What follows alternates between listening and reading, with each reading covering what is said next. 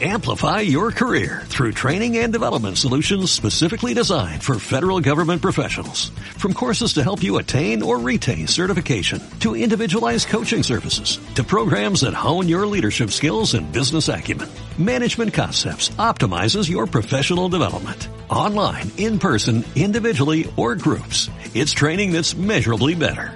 Learn more at managementconcepts.com. That's managementconcepts.com.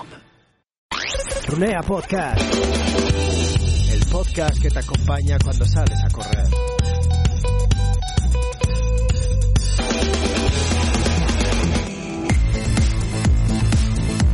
Hola runeantes, bienvenidos. Nuevo episodio de Runea Podcast. Y otra vez que volvemos a saltar el charco, en este caso hacia África, volvemos a Kenia, si hace poco hablábamos con Mark Rocks de bueno de cómo vivía y de cómo estaba viviendo pues todo, todo este confinamiento en torno al, al COVID allí en, en, Kenia. Hoy cambiamos un poco el chip, eh, pero también estamos en, en Kenia, en el, Doret, y vamos a hablar con Jordi Corbalán o Toti Corbalán, entrenador, eh, preparador físico de bueno de algunos de los mejores eh, atletas de, del mundo, bueno entre ellos preparador de Kipruto récord del mundo de, de 10K en, en, Valencia hace muy muy poquito. Y bueno con él vamos a, a conocer bueno pues su, su, historia una historia muy chula ya veréis de, cómo aterriza allí en, en, Kenia de cómo es su día a día de cómo entrena con con los con este tipo de, de atletas de cómo hacen scouting buscando chavales eh, por, por todo el país eh, bueno de las diferentes ciudades en las que ha vivido de cómo es la vida allí eh, sin duda, bueno, un podcast yo creo que, que, muy interesante para todos los que somos populares, conocer un poco más cómo trabajan estos atletas de élite, estos eh, superhéroes. Y bueno, eh, 45 minutitos muy entretenidos que te van a acompañar eh, cuando salgas a correr. Runea Podcast. Bueno, si no lo sabes todavía, ya tenemos la nueva app, la nueva app de Runea en tu App Store. Eh, nuevo diseño, nuevas funcionalidades, descárgatela buscando Runea, ya te digo, en, en, tu Android Store o en iOS Store, en Apple Store, y ahí vas a tener ya nutrición individualizada, feedback por cada entrenamiento, consultas con tu entrenador. Y dentro de muy muy muy muy poquito carreras virtuales dentro de tu aplicación de entrenamiento individualizado. Entrenamientos bueno pues para todos los niveles y para todas las distancias tanto trail como asfalto. Ya lo sabes, si quieres entrenar de una manera diferente, no lo pienses, hazlo, Runea Academy. Y vamos ya con la entrevista con Toti Corbalán. Runea Podcast. Muy buenas, Jordi Corbalán, bueno, más conocido como Toti, ¿qué tal? ¿Cómo estás? Muy buen, Gorka, muchas gracias. Bueno, bienvenido, bienvenido a Runea Podcast y, joder, un, un placer tenerte aquí, volvemos a hacer... Eh, conexión eh, dando, dando, saltando el charco, en este caso también en, África, en Kenia. Y bueno, para los que no te conocen, preséntate así en, breve. ¿Quién es eh, Toti Corbalán? Uh, mi nombre es Jordi Corbalán, pero sí que es verdad que todo el mundo me conoce por Toti. Yo soy licenciado en Ciencias de la Actividad Física y el Deporte y hice el primer año del máster en alto rendimiento en el, en el COE, que ya luego no lo pude terminar porque estaba aquí en Kenia. Y, y nada, aquí me dedico a, a entrenar atletas kenianos y, y, hacer el trabajo de fuerza en el gimnasio, un poco de todo. Uh -huh. Bueno, estar en Kenia ya es en sí hacer un máster, ¿no? Estar estando tan cerca de, de, de grandes talentos como los que tenéis ahí, ¿no? Sí, la verdad es que es difícil en, en algún lugar del mundo encontrar este talento, ¿no? O, o, al menos estadísticamente que puedes encontrar tantos en, en, en tan poco terreno. Bueno, vamos a hacer un poco un repaso porque es un, es un caso curioso también el, eh, el tuyo. Eh, ¿cómo, ¿cómo, empieza tu pasión por el, por el deporte? ¿Tú venías también del, del mundo running? O, o... No, la verdad es que yo venía del, del fútbol y fue un día, estaba en casa en, en el 2015 y nada, y estaba, me gustaba leer, uh, estaba leyendo Born to Run, por ejemplo, ¿no? Nacías para correr. Uh -huh. y, y, fue después cuando estaba leyendo un libro de Kilian Jornet, el de Correr y Morir, que, que nada, que, que, pensé que, ostras, que si quería trabajar con los mejores atletas del mundo y quería alcanzar un poco mis sueños, ¿no? A nivel personal y a nivel profesional, pues tenía que jugármela un poco. Y es cuando decidí en 2016, antes de los Juegos de Río, de irme a Kenia, a la aventura, a ver que, cómo eran los kenianos, si realmente todo lo que se decía, todo lo que leemos de los papers, ¿no? Si al final es cierto y no hay mejor forma que ir a la fuente. ¿Y, cómo fue, yo quiero saber cómo fue ese día, o sea, cómo es ese, ese proceso de decir, em, hago las maletas y, y, me voy, ¿cómo lo contaste a la familia? ¿Cómo, cómo fue? ¿Cómo fue? Bueno, al principio la familia y todo el mundo pensaban que era más algo, bueno, sabes un poco, ¿no? La imagen que, que hay de Kenia o de muchos países africanos, que hay mucho desconocimiento, pues era el mismo que yo tenía, no, no sabía mucho de Kenia, solo sabía que los corredores estaban ahí. Luego sí que me intenté informar un poco y nada, y le dije a la familia que, que creo que era en mayo de 2016 me iba allí un par de meses y bueno, y al final para no ir allí sin saber muy bien qué hacer, Ah, yo como estaba en la Universidad de, Girona, que estaba estudiando aún, pues a través de psicología del deporte, de una asignatura que yo era miembro del grupo de investigación, pues me lancé y, empecé un poco haciendo investigación en eso, en tema de algo que se llama autohabla, self-talk, en los atletas kenianos. Y, bueno, al mismo tiempo, pues empecé a, ir cada día a las pistas, a ver un poco cómo entrenaban, a conocer entrenadores y así empezó todo. ¿Y, te fuiste sin nada? Es decir, eh, un, billete de, eh, de ida y, a buscarte allí la, vida o, pudiste cerrar desde, desde España algo para, para, bueno, pues para no ir de vacío? No, la verdad es que fui de, de, vacío, pero es verdad que yo no tenía pensado quedarme allí. Yo fui para, para aprender, para ver cómo era la vida aquí, aprender de los mejores y volverme al cabo de, de dos meses. El tema fue que cuando me volví a España pues ya, ya no quería estar más en España, quería volverme a Kenia. O sea que ya luego fue cuando empezó la, aventura de verdad, cuando ya pensaba, vale, me voy a Kenia y luego qué, ¿sabes? ¿Y, dónde, aterrizas? ¿En qué, en qué ciudad? ¿Dónde, dónde acabas? Al, al, principio fue, fue un poco más fácil, porque al final sí que el primer viaje que hice fue más en tema turístico, ¿no? Para conocer un poco, pero sí que fui a ITEN, pero luego también los últimos 10 días me fui a más de tema turismo con mis padres que, me, que vinieron también en Masai Mara y todo esto. Y luego cuando, cuando decidí volver allí, uh, luego sí que fueron seis meses que, que, nada, viví con tres atletas kenianos más, pagábamos unos uh, ah, 60 dólares el mes, no teníamos ni ducha, teníamos agua una vez uh, a la semana y bueno, luego sí que fue ya vivir lo que, lo que toca, ¿no? Vivir un poco como, como vive mucha gente allí, como viven los atletas. Y, nada, a partir de allí sí que no tienes nada que hacer, solo lo que tú te propongas. O sea, tú te levantas a cada día y dices, vale, hoy qué hago. Si al final esta es tu pasión, pues vas con entrenadores de la talla de Renato Cánova, por ejemplo, luego una vez te, te, introduces un poco, ven cómo trabajas, luego a veces te dicen, vale, pues ahora puedes venir y me ayudas un poco. y así empezó todo.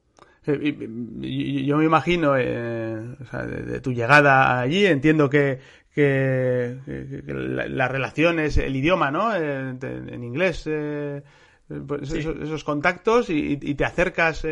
cuéntanos un poco cómo está establecido. ¿Hay escuelas de atletismo? ¿Hay, hay clubes? ¿Cómo lo podemos entender aquí? ¿Cómo, ¿Cómo es ese primer acercamiento? ¿Cómo lo haces? Aquí es, es un mundo que hay los mejores atletas del mundo y, y en tema de de instalaciones ¿no? y todo esto es, es, el lugar que es menos profesional que te puedes encontrar.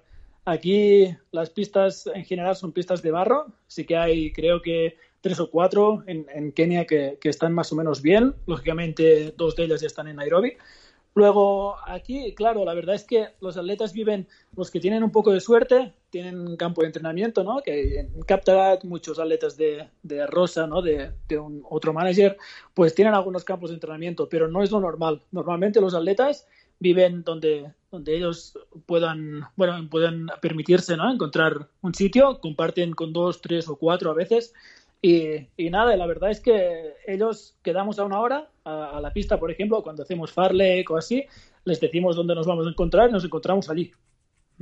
Directamente en las pistas. Y has dicho que empezaste, empezaste en, Nairobi. Em, ¿Es donde estás eh, ahora actualmente? No, yo en mi trayectoria aquí fue un poco 2016 fue un poco de, ver un poco cómo es Kenia. En 2017 ya era trabajar, intentar que me conocieran un poco y hacer mi sitio aquí. Y ya 2018 sí que ya empecé a trabajar con, un grupo en Nairobi. Es verdad que 2018 ah, fue cuando ya me mudé aquí, pero estaba viendo, yendo y viniendo a España por temas legales. Y ya estaba trabajando con el grupo de, bueno, de Timothy Chiruyot, de Alicia Manangoy, de, bueno, los mejores atletas de 1500, que de hecho Timothy ganó el, Mundial en Doha. Y, y nada, en 2018-2019 estaba en Nairobi. Luego, el año pasado, me mudé ya aquí a Iten Eldoret. Ah, eh, y, em, nota mucha diferencia en cuanto también a instalaciones y, demás, porque está claro que el, Doret es una de las de las mecas del atletismo de media y larga distancia, ¿no? ¿Se nota también eso en, instalaciones y en, y en la forma de entrenar o, también, eh, también las situaciones Claro, al final si lo comparas con Nairobi, no, porque aunque los atletas buenos sí que es verdad que la mayoría están por aquí, la comparativa con Nairobi siempre va a salir perdiendo, porque Nairobi es gran ciudad. O sea que si al final necesitas un gimnasio, en Nairobi te vas a encontrar muchos por el tipo de gente, el tipo de poder adquisitivo de la gente. Luego sí que es verdad que Iten, para ser una aldea, pues está muy bien. O sea, tiene, tienes un par de gimnasios que están bien, tienes un hotel que está muy bien. O sea, que la verdad que aquí en Iten no, no nos podemos quejar. ¿Y, cómo es la vida en Iten? ¿Cómo es tu vida? ¿Cómo es un día de tu, de tu vida? Pues aquí, por ejemplo, ah, la verdad es que depende un poco de nosotros, por ejemplo, tenemos alrededor de unos 80 atletas en todo Kenia. Luego, dependiendo un poco de, qué tipo de grupo eh, nos toque aquel día, porque claro, no podemos seguir a todos los grupos, pues me levanto a una hora o a otra. A veces me levanto a las tres y media de, la mañana y, y, lo más tarde que me levanto es, por ejemplo, a las siete y media o las ocho. Aquí normalmente se funciona con siguiendo un poco los ritmos circadianos, ¿no? Un poco el tema de la luz. O sea, cuando hay luz, aquí la gente se mueve, cuando se va, que ya es de noche, la gente se va para casa. O sea, un día normal podría ser levantarme, ir al entrenamiento con los atletas por la mañana, luego irme al gimnasio, porque yo trabajo mucho en, el gimnasio en tema de, trabajo de fuerza, prevención de lesiones y, todo eso. Luego estoy en el gimnasio hasta más o menos las 4 o las 5 de la tarde y ya está. Y luego ya libre. Bueno, luego ya planeamos un poco para el día siguiente, pero poco más. Eh, te leía en una entrevista, te leía en una entrevista que para entrenar con el, con el atleta en Kenia tienes que estar con, él, ¿no? Que es un poco diferente al modelo europeo, ¿no? Sí, totalmente. Aquí da igual si es el atleta más topo, no. Aquí es la ventaja de vivir aquí. O sea, si tú quieres trabajar con atletas kenianos, es casi imposible que lo puedas hacer desde otro lugar del mundo. ¿Y, y, y cómo son? ¿Cómo es el atleta keniano? Pues bueno, depende un poco de, a qué nivel, de dónde sean. Yo, al tener la suerte también de poder compararlo con atletas de Nairobi, pues es un poco diferente, ¿no? En, Nairobi, claro, están más acostumbrados, pues bueno, hay más restaurantes, tienes una oferta de, ocio bastante más amplia. Aquí en Iten, en general, la vida es muy simple, porque al final tampoco tienes muchas opciones. O sea que vivir con ellos, para nosotros, que no somos atletas y no, o no somos atletas profesionales, pues puede ser muy aburrido porque al final todo se basa en comer, entrenar y recuperarse, o sea, en dormir o descansar y, nada más. La verdad es que para nosotros yo creo que es bastante complicado. ¿Y eh, trabajáis con, atletas eh, profesionales o también eh, en la parte de escuela? Entiendo que, es decir, hay cantera y, por lo tanto es esa gente eh, bueno, tiene que, no sé, conocer un poco cómo se vive el mundo del atletismo y entiendo que también eh, ¿no? está ese concepto de, estrella, de querer ser como, como Kipchoge o, eso es un, tema más europeo.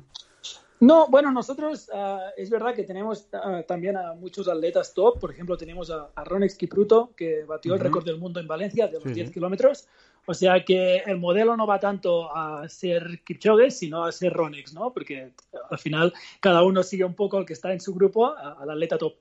Luego sí que tenemos bastantes atletas buenos y funciona diferente si los comparas con los atletas jóvenes. Al final los jóvenes quieren ser como los atletas top, pero no, los no van a entrenar juntos. O sea, al final esto no va tanto por edad muchas veces, va por la distancia que corres y el nivel que, el nivel que tienes.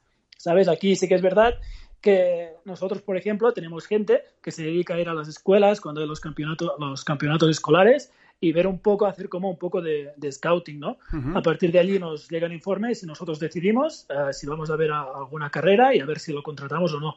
Al final, lógicamente no es un contrato, ¿no? Son atletas jóvenes que pueden tener 15 años, 16. Luego lo que ofrecemos es de entrenamiento, ¿no? Y bueno, y si pueden venir a ITEN, pues luego los ofrecemos ya máquinas como Human Tecar que utilizamos, que utilizamos, ¿no? Un poco de Normatec para la recuperación. A ver, explícanos, un poco, que, por, por entender qué, qué, es, eh, o sea, que, lo que acabas de comentar. Eh, vale, uh, Human Tecar es, es un, un aparato uh, bastante caro, la verdad es como Indiva y todo esto. Se utiliza en las Diamond League o en las grandes competiciones muchas veces y es para ayudar, o en principio tendría que ser así, uh, principalmente ayudar a la recuperación de, de un atleta. ¿Vale? Es como una, un aparato que lo pones en, en donde eh, el atleta está cansado, por ejemplo, haya fatiga, y luego sube la temperatura. ¿Vale? Luego hace que llegue más sangre en, el sitio por donde mueves el, el, aparato ese. Luego este es Humatecar, ¿vale? Luego el, el, Normatec es esto la, de, que comprime las piernas, por ejemplo, ¿no? Cuando terminas te lo pones allí, muchas veces jugadores de fútbol, NBA y todo esto se ve mucho, que simplemente se sientan, se ponen como unas fundas en las piernas y ya está, ahí comprime y descomprime. Eh, me ha gustado el tema de, o sea, tenéis una especie como de scouting, ¿no? Se va a ver a los, a, los chavales a, las escuelas. allí, eh, bueno, se selecciona, ¿no? De, alguna manera, entiendo que a los más rápidos, a los que, a los que les veis que tener mayor, mayor potencial. Y, cómo es ese acercamiento? Es decir, ¿se tienen que venir a vuestros centros? ¿Tienen que venir a, a ITEM? O, o, se les hace un seguimiento en, en sus ciudades, en sus, en sus aldeas? Pues la verdad es que eso uh, se tiene que ir con mucho cuidado, porque a veces nos creemos que si los traemos a ITEN van a rendir más, pero al final el rendimiento es multifactorial, ¿no? Al final a lo mejor luego echan de menos a la familia, echan de menos lo que comen allí cada día y, y, al final lo mejor es que si una atleta funciona es no tocarlo mucho. Sí que es verdad que en determinados momentos es bueno que vengan, ¿no? Sobre todo porque se les tengo que planificar un poco el trabajo de fuerza, ¿no? Si hay algún problema de lesión o lo que sea, luego sí que tienen que venir o depende de, de qué atletas vamos nosotros. Pero normalmente los dejamos ahí. Luego nos llegan informes uh, semanalmente de los entrenadores o la gente que se cuida un poco de ellos, porque al final es absurdo que un entrenador esté haciendo un buen trabajo y nosotros, porque a veces a lo mejor nos creemos que tenemos más conocimiento, pues robarle al atleta, ¿no? Pues no, si las, cosas funcionan, si las cosas se hacen bien, los atletas están allí y ningún problema. Eh, porque entendamos un poco, em, tú estás dentro de Ikaika Sports, ¿es, no? Sí, yo estoy en Sports. Cuéntanos un poco qué es. Es como, para, a ver si conseguimos desde, eh, entenderlo, ¿Es, como una especie de club, como si fuera un Madrid-Barcelona y, busca, y busca atletas? Aquí, ah, mira, es que hay muchas personas que me lo preguntan, ¿no? Aquí funciona que un manager, ¿vale? Es un individuo, pero que tiene una empresa, ¿vale? Es como el jefe de la empresa. Luego, este manager ah, tiene atletas bajo su nombre, ¿vale? Y a partir de aquí eh, empiezan todos los managers, ¿no? Como Ikaika, Global, Rosa, todo eso. Todo esto son managers que tienen muchas, muchos atletas corriendo para ellos. Estos no son clubs. A veces hay, hay managers que tienen clubs y hay managers que no tienen clubs. Esto ya depende de ellos, de cómo se quieran organizar, ¿vale? Pero lo que importa es que se entienda el concepto de manager, y, que es como una empresa, y luego los atletas corren para esta empresa. Luego yo, la, en la que estoy, es Ikaika Sports, que solo nos dedicamos, eh, solo tenemos la mayoría, el 99% son atletas kenianos. y, de diferentes distancias, entiendo, ¿no? Y de diferentes distancias. Tenemos desde 800 um, hasta, hasta maratón. ¿Y quién son, quiénes son vuestros eh, atletas más, más destacados ahora? Pues tenemos a, a Ron lógicamente, que, es el más destacado. Tenemos a, Bernard Kimeli, tenemos a Viola Lagat, tenemos a Joan Chelimo, pero bueno, luego la gente no va a entender mucho, pero por ejemplo en Valencia tuvimos a dos atletas corriendo los 10 kilómetros en menos de, 30 minutos, que era Sheila Chepkirui, que corrió casi el récord del mundo, y teníamos a, a Rosemary Wanjiro, que terminó cuarta en el Mundial de Doha. O sea que la verdad que no nos podemos quejar del talento que tenemos. Eh, entiendo también que es, eh, llevándolo a términos eh, futbolísticos, ¿no? tener ese tipo de, estrellas o de casos de, éxito hace que, bueno que, la empresa sea más atractiva a la hora de, poder acercarse eh, chavales con, con potencial, ¿no? Sí, sí, porque al final aquí, bueno, entienden que también si tenemos atletas buenos y los, los atletas se quieren quedar, pues los otros atletas uh, les gusta ¿no? la idea de, venir a trabajar con nosotros. Esto sí que es verdad que al principio, cuando hay managers nuevos, es muy difícil para ellos tener éxito porque a la mínima que alguien sea bueno, ya los atletas también hablan entre ellos, ya quieren ir a un, a un manager que ya tenga otro nivel, ¿sabes? No, no se suelen esperar a que el manager tenga la oportunidad de crecer. Y eh, el tener eh, las oportunidades que te ofrece un, manager de, bueno, pues de estilo de Kaika con, vosotros es eh, la opción, por ejemplo, de, de, ir a participar a, a, carreras de, mayor nivel o, estar o estar cerca de esas grandes estrellas o también, como comentabas, el poder contar con medios que, que les ayuden en, en la mejoría. O, es un poco la suma de todo. Claro, es la suma de todo. Al final, trabajando con empresas tan fuertes como Ikaika, por ejemplo, que se trabajen tan bien, al final tú tienes atletas que tenemos atletas que uh, dan vueltas por el mundo, ¿no? Tenemos atletas que van a, la maratón de Boston, Nueva York, Chicago, luego tenemos atletas que van a Juegos Olímpicos, a las Diamond Leagues, ¿no? Que bueno, que para la gente lo entienda, es un poco como una liga, ¿no? Para los atletas. Uh, luego, bueno, claro, al final tienes acceso a todo esto y eso implica también que tienes mejores aparatos, ¿no? Como lo que te decía de Humanteca y todo esto, claro, esto, encontrarlo en management, la verdad es que es muy complicado. Nosotros, por suerte, pues ya lo tenemos, ¿no? ¿Y, cómo es entrenar con esta, con esto, con este nivel de, atletas? Que, bueno, en caso de, pues lo, comentabas, que lo han conseguido todo, eh, récord del mundo, eh, pues hace nada ahí en, en, Valencia. Eh, ¿Es, ese concepto de, estrella, de fenómeno? ¿O, existe una, está muy relacionado también con el sitio donde vives, cómo lo tienes interiorizado? ¿Es, un perfil más humilde? Aquí es verdad que depende de los atletas que, de los que hablemos, ¿no? Pero es verdad que aquí todo es mucho más humilde. Yo, por ejemplo, te puedo decir que si mañana ah, alguien está por aquí y sabe dónde va a entrenar Ronex o te vas a cualquier pista, tú puedes encontrar a los atletas más top del mundo y no va a haber ningún problema y te puedes tomar fotos y no hay nada. O sea, tú te puedes encontrar con ellos en cualquier sitio. Luego, eso, por ejemplo, si lo comparamos con el fútbol un poco, es imposible. Tú encontrarte a Messi, pues la verdad es que es muy complicado y si te lo encuentras va a tener seguridad en todos, por todos lados, ¿no? Aquí no, aquí la verdad es que es todo un poco más simple. Ellos saben que entrenan y descansan y saben, bueno, un poco también la, repercusión eh, de, la que tienen, ¿no? Y, les gusta, no hay problema. Tampoco es que tengan mucho por hacer. O sea, que al final tú vas allí, te tomas fotos con, por ejemplo, Brother Cole, ¿no? Que, es muy conocido porque él se vino, creo que fue en 1968. A lo mejor me equivoco de, de fecha ahora, pero sí que hace muchísimo tiempo fue, de los primeros, ahora ya tiene 70, 71 años, y, claro, pues la gente cuando lo ve, o a Renato Cánova, pues esta gente, pues hombre, han hecho mucho, ¿no?, por el atletismo. Y eh, entrando un poco eh, a tu faceta, a lo que te toca, a lo que te toca hacer ahí, Toti, em, ¿cuál es eh, tu trabajo específico, el que trabajas día a día? Pues ahora mismo, cuando estaba en Nairobi, era solamente entrenador, o sea, como podemos encontrar muchos en España, ¿no?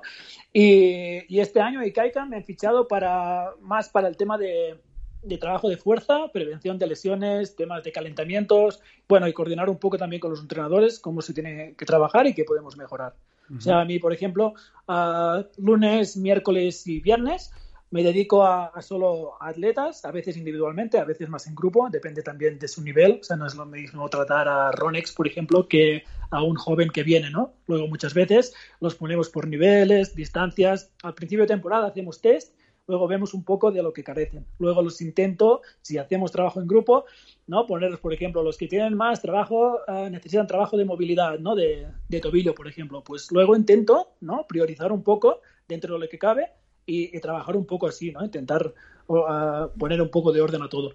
Luego, lo que te decía, lunes, miércoles y viernes es más o menos lo que hago, de 8 hasta 5 de la tarde. Y luego también, si los, cualquier atleta que me necesite cualquier otro día, me llama y yo estoy disponible para ellos. Luego, martes, jueves y sábado son días de pista, farlek o, tirada larga. Luego allí seguimos a los atletas, les damos agua, bueno, marten o lo que necesiten y, vemos un poco si hay algún problema, ¿no? Sobre todo ah, cuando terminan preguntamos un poco, ¿no? Y apuntamos el feedback de los atletas para, para, ver cómo se han sentido en aquella sesión y un poco también el tema del calentamiento antes, ¿no? Al final, en una tirada larga lo hacemos un poco más corto, pero el trabajo de pista sí, sí que incidimos bastante. Eh, leía en, una entrevista que te hacían los compañeros de, la Bolsa del Corredor. Eh, cuéntanos qué es eso de los matatus. Los matatus es, básicamente son, al final quiere decir transporte público, pero aquí cuando hablamos de matatus son como furgonetas que, bueno, que normalmente creo que son 15 personas que pueden, que pueden caber dentro. Y, nada, los utilizamos y utilizan mucho en Kenia en general para desplazarse, son muy baratos y, es lo que utilizamos para ir a hacer las tiradas largas. Y les acompañáis, ¿no? Leía que les, acompañáis, eh, eh, si, hace calor, eh, pues van dejando, la furgoneta va como al, al, lado de ellos, ¿no? Les hace un seguimiento casi como en el ciclismo, ¿no? Exacto. Es, de, hecho, es exactamente igual, porque lo que hacemos, por ejemplo, imagínate que a veces aquí en ITEN estamos a 2.300, 2.400 metros de altura, o sea que hace frío a veces. Luego, cuando empezamos a las 5 de la mañana uh, y empiezan a correr, pues uh, van con mucha ropa. Luego, poco a poco, que va saliendo el sol y también van ¿no? calentando un poco, luego se quitan la ropa. Luego, claro, tienen que poner la ropa en el coche. Luego nosotros los seguimos todo el rato, básicamente para que puedan dejar la ropa, para controlarlos que no hay ningún problema, también para hacer un poco de, coche escoba, ¿no? De, que si alguien se queda un poco retrasado, hay algún problema, pues sube al coche. Y, el tema sobre todo de, hidratación, porque esto en Kenia a veces cuesta un poco. Eh, has hablado de, bueno, de que más de un 90% de los, de los atletas son, son keniatas. Eh, y sin embargo, eh, la zona de, del Doret se ha convertido en, un paraíso del atletismo donde, donde acude gente de, de todo el mundo con, pues eso, con, con, la, con el sueño de, tener a, grandes entrenadores, de estar cerca de grandes eh, estrellas. Eh, acude gente de, diferentes nacionalidades, ¿no? Pero, pero ¿qué diferencia, eh, en tu opinión, al atleta eh, keniano de, de, otras nacionalidades, desde el punto de vista, no sé si genético o de, la forma de ser o de la forma de entender este, este deporte? Yo aquí creo que la diferencia es que se vive casi casi exclusivamente para el atletismo. Aquí, al final, en ITEN, no puedes hacer mucho. Los atletas, lo que te decía antes, comen, descansan, duermen y, vuelven a entrenar y, poco más. Bueno, claro, ¿qué pasa? Que tú si vienes de, Europa, por ejemplo, eh, en Europa, el otro día me acuerdo que lo comentaba con algún atleta, ¿no? En Europa, pues bueno, también nos gusta hacer cosas en pareja, ¿no? Un poco de, ocio, ir al cine o lo que sea. Eso aquí no existe. Los atletas, primero que la mayoría no tienen suficiente dinero para permitirse esos lujos y segunda que ellos tienen que entrenar y ya está. O yo creo que este o sea, yo creo que no hay más motivación que cuando no tienes otra opción que hacer algo, ¿no? Estos atletas no tienen más salida que entrenar, hacerlo bien para ganarse la vida. En, en España o en Europa en general, la gente sabe que si no tiene éxito, probablemente vaya a encontrar otra forma, ¿no? Para ganarse la vida. Aquí es mucho más complicado.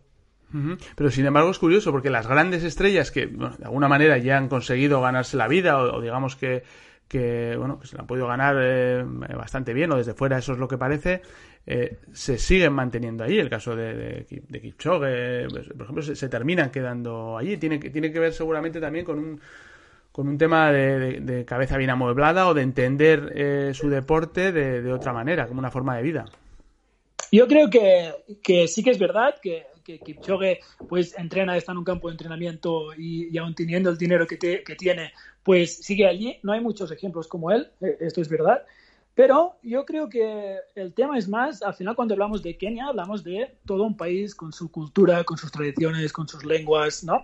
Luego, uh, eso influencia mucho a los atletas también cuando tienen que viajar o cuando tienen que decidir si, quieren vivir, por ejemplo, en Europa o, en Kenia. Para ellos no es solo el, tema de entrenamiento, es que siempre les ha funcionado vivir aquí y cambiar alguna cosa, pues no ven el porqué. Ellos aquí en Kenia muchas veces uh, se sienten muy cómodos. O sea, a veces me preguntan, ostras, ¿cómo puede ser que Eliud no se compre una casa, no? Gente que visita Kenia 15 días, dicen, hombre, aquí no hay luz, aquí el agua es más complicado, que no sé qué. Bueno, ellos han crecido así y les encanta, ¿no? Y al final Kenia te aporta mucho más que no solo el, atletismo. De hecho, eh, comentábamos con, con como cuando hablábamos en, anteriores podcasts, eh, en la importancia que le dan a su entorno, incluso cuando salen ¿no? a otras ciudades para, para ir a participar en algún tipo de prueba de carrera, pues con todo el tema de la alimentación, ¿no? que incluso los hoteles ya les preparan eh, o tienen en el menú lo, mismo que están comiendo ellos en sus, en sus lugares de, de origen, ¿no? que lo lleven que, son como muy creyentes en ese sentido de su filosofía de vida y lo que hacen y que cambiar cualquier cosa les da como, como pánico, ¿no? Sí, sí, bueno, al final nos encontramos, es bastante divertido, ¿no? Porque incluso a veces lo hablamos con, con diferentes entrenadores que vemos, ¿no? Un poco como, como entrena Eliud y luego si vamos a la teoría, ¿no? Un poco nuestra, nuestra carrera o lo que estudiamos, nos diría otra cosa. Pero claro, ¿quién le va a decir a Eliud que tiene que cambiar algo? ¿Y en qué, sentido? Eso, ese, tema me interesa explorarlo. ¿Qué, diría la teoría? No, la teoría me refiero a que para mí Patrick Sang está, está haciendo muy buen trabajo, ¿no? Tiene Camoror, el Yu, todos estos atletas. Pero es verdad que a veces, pues por ejemplo, ellos eh, los jueves muchas veces hacen 30 kilómetros, 40 kilómetros, 30, 30 kilómetros, 40, y no cambian nunca nada. ¿no? Luego a veces, cuando, cuando pensamos más en generar nuevos estímulos para el atleta, pues dices, ostras, pues hoy podemos hacerlo así, podemos introducir un farley, podemos, ¿no? Depende también en qué momento de la temporada nos encontremos y todo eso. Pero claro, a un tío que te corre como te corre, pues, ¿qué vas a hacer? Te vas a decir, no, es que claro, esto se podría mejorar porque a lo mejor tocas algo y, luego no funciona, ¿no? O sea que, bueno, también muchas veces este es el problema, ¿no? Que hay mucha gente con doctorado, mucha gente con doctorado y lo que quieras que viene aquí, empieza a intentar cambiar cosas y es imposible y se tienen que ir. ¿Por qué? Porque, claro, aquí, primero que esto, este es un país bastante cerrado en cuanto, bueno, tema de colonialismo, ¿no? Y todo esto de, sus antepasados. Y, y, bueno, claro, venir aquí y a intentar cambiar las cosas y creerte que es el más listo, pues no funciona. O sea, puedes ser el más listo en cuanto a saber mucha teoría, pero no puedes ir a entrenadores como Renato, Patrick Santos, esta gente y decirles, eh, yo tengo un doctorado, déjame cambiar, porque ellos te van a decir, ya, pero yo tengo lo que tengo, ¿sabes? Eh, entonces, ahí me surge una duda. Eh, em, ¿cómo, ¿De qué manera se ha introducido la tecnología eh, que tan en boga está ahora en el, en el día a día en todos los deportes, también en, el atletismo, en un país como Kenia y en atletas como los que manejáis vosotros? Pues la verdad es que muy poca. La verdad es que Aquí, sí, porque al final, aquí es lo que te decía, ¿no? Esto es un país y hay muchas cosas. Esto es un pack, ¿no? Al final, a lo mejor tienes muchas herramientas, no sé, por ejemplo, para hacer pruebas de lactato, pero luego, ¿dónde vas a encontrar las tiras, ¿sabes? Luego, claro, es que no es práctico. Aquí al final tienes que ir a lo práctica, ¿no? Yo creo que al final, trabajando un poco con, con el RPE, que es un poco el grado de esfuerzo percibido en el atleta, si, si, le enseñas un poco cómo trabajar con ello, y sobre todo saber el, número de kilómetros, a qué ritmo y más o menos por dónde ha ido, pues con esto es lo que trabajamos ahora mismo.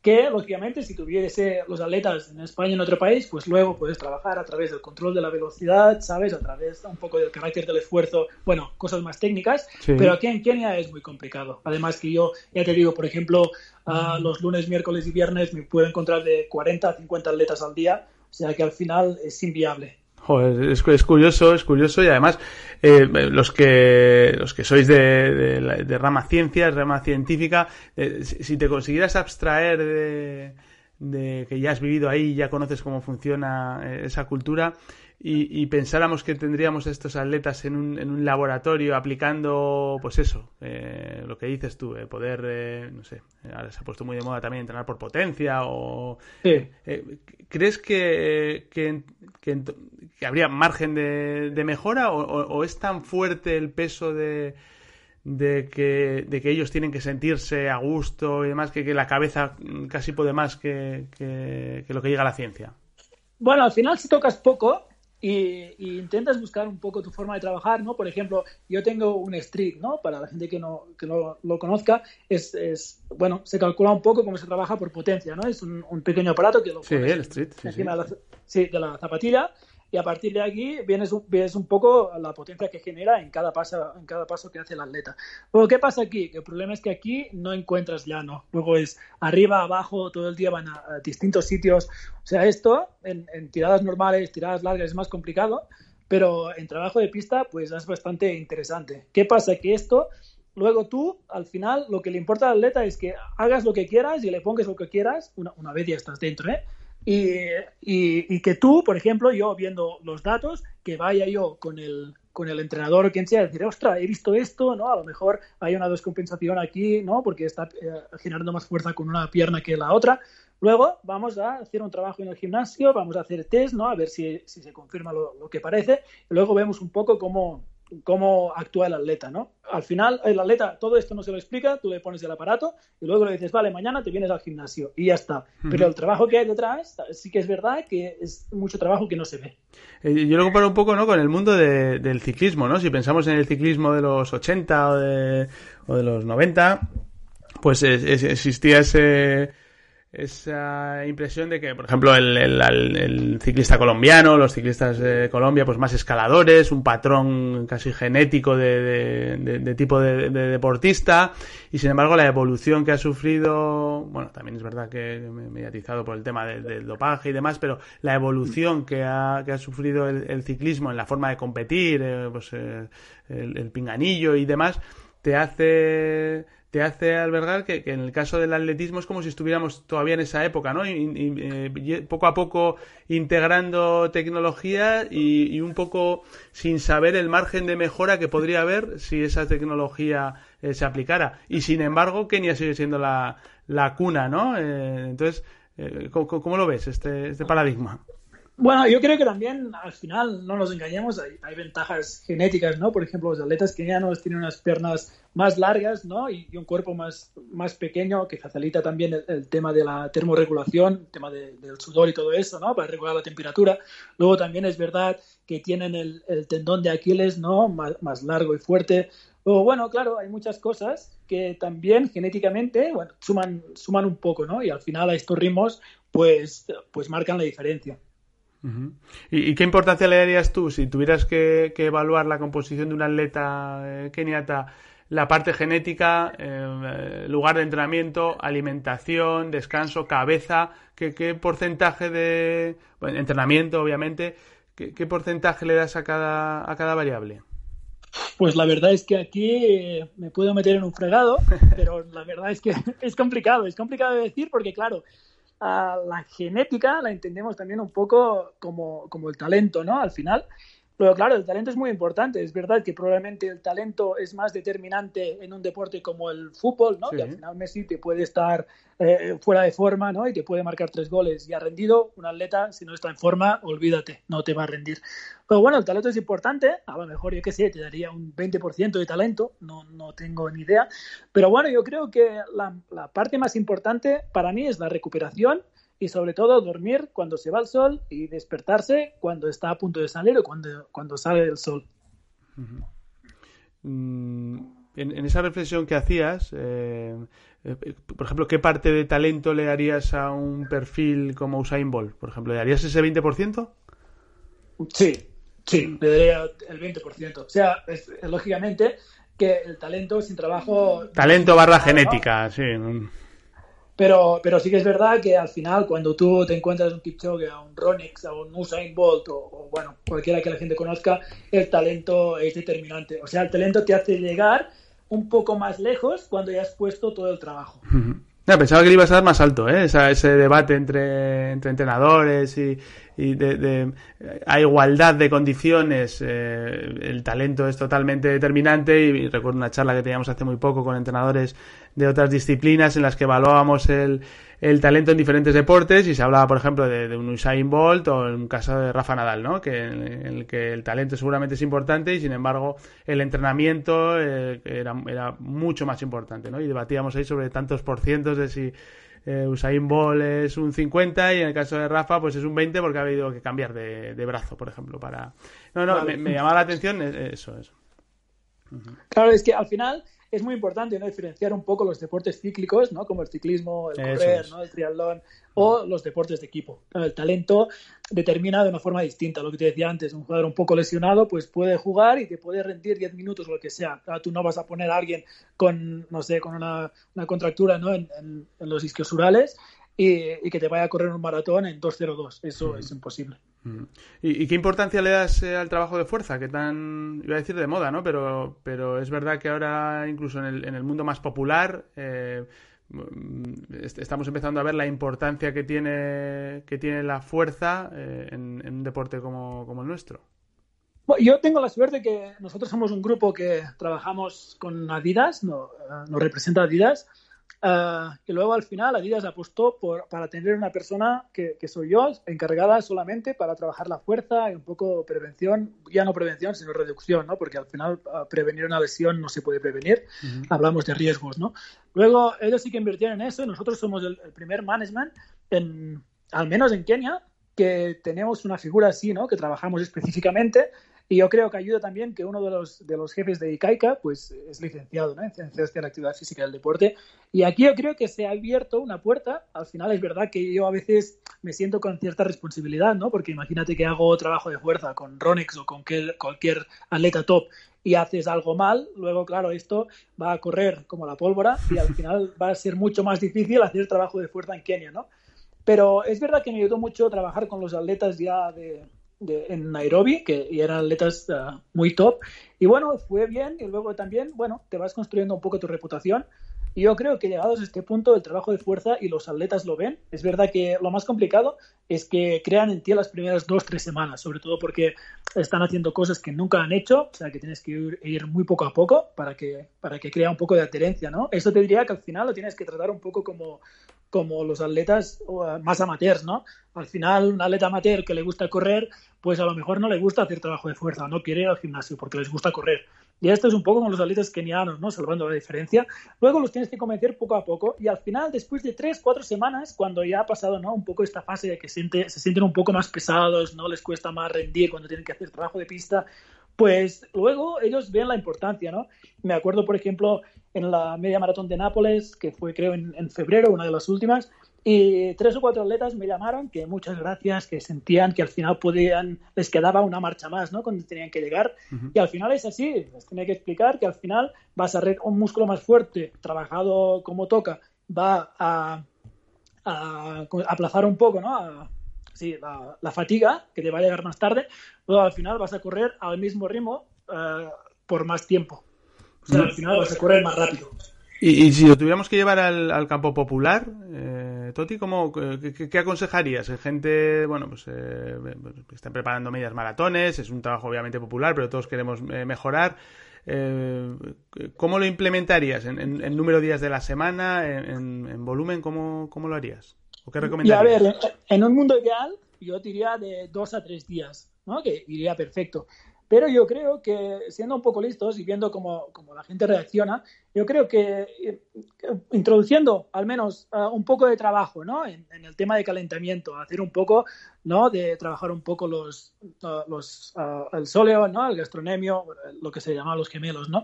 trabajar un poco allí como calentamiento, hacer un poco de movilidad.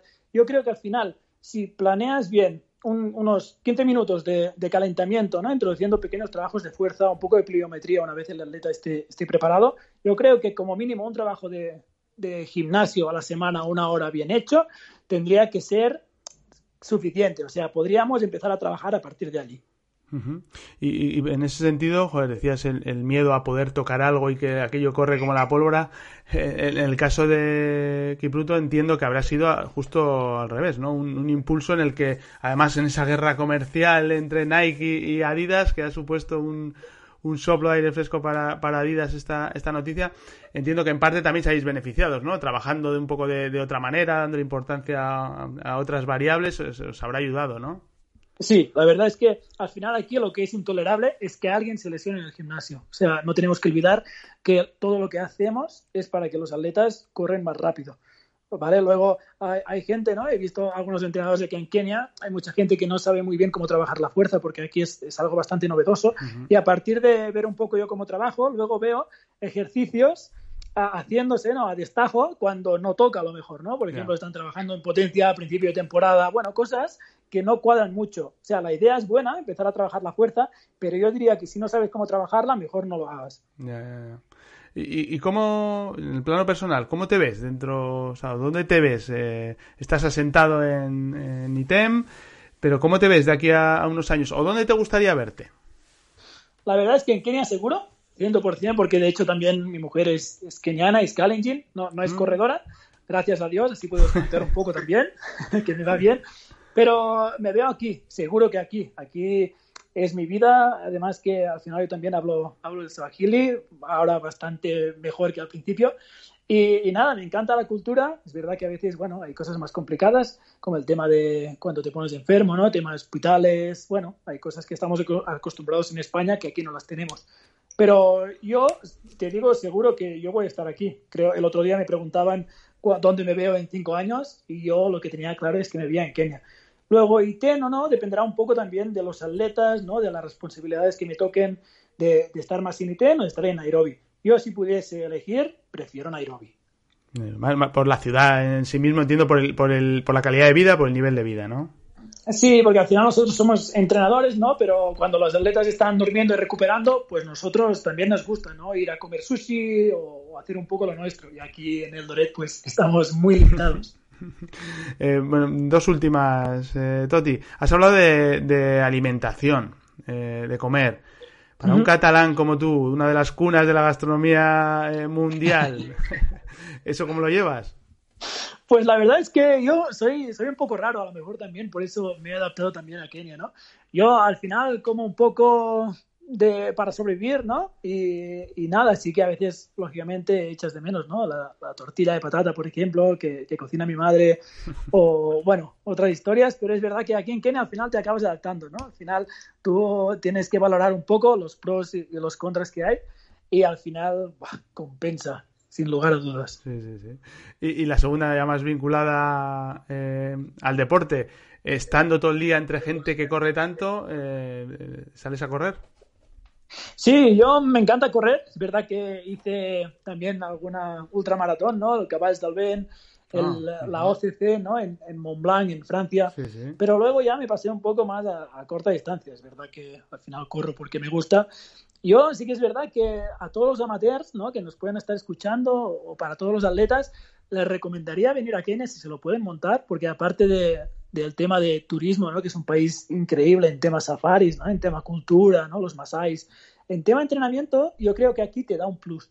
Ves un poco, por ejemplo, tú en España dices a alguien, ¿no? Un chico que corres en 36 minutos los 10K y ya es muy rápido, ¿no? Hablamos de gente amateur.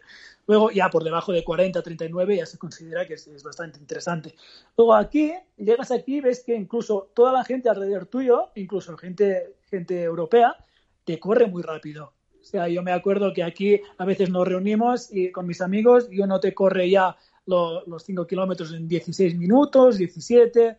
Luego, yo creo que esto te sirve mucho para deslimitarte un poco, ¿no? Yo creo que a veces ya, cuando estás rodeado de amateurs, muchas veces va más rápido te corren 40 y ya parece que el 40 es mucho, ¿no? Y te pones ciertos límites. Pero cuando vienes aquí dices, ostras, pero si todo el mundo está corriendo en 38, ¿cómo no voy a poder yo correr en 38?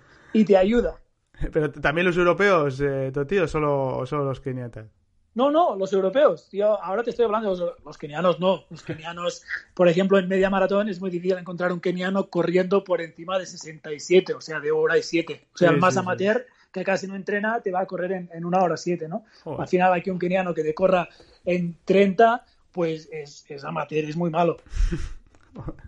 es otra historia. Es otra, historia. es otra historia, sí, sí, totalmente, totalmente.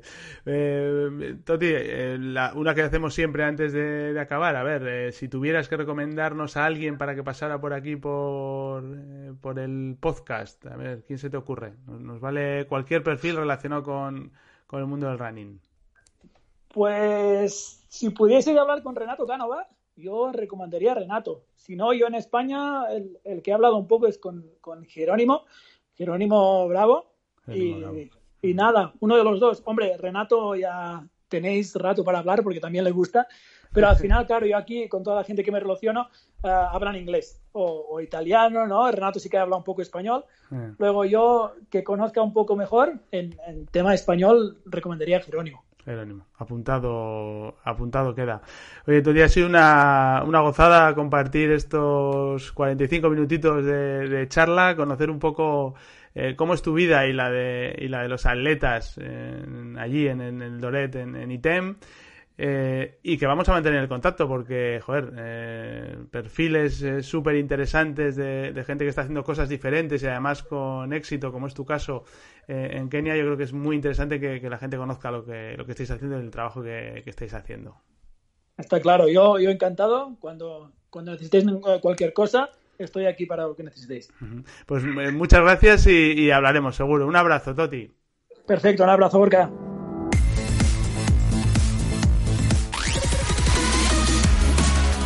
Bueno, runeantes, pues hasta aquí el episodio de hoy. No te pierdas ni uno de nuestros podcasts, los tienes todos en www.runea.com. La música del podcast la pone el grupo Iñois y puedes seguirnos también en nuestras redes sociales.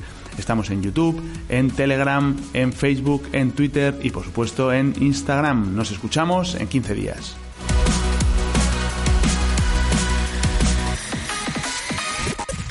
Runea Podcast. Amplify your career through training and development solutions specifically designed for federal government professionals. From courses to help you attain or retain certification, to individualized coaching services, to programs that hone your leadership skills and business acumen, Management Concepts optimizes your professional development. Online, in person, individually, or groups. It's training that's measurably better. Learn more at managementconcepts.com. That's managementconcepts.com.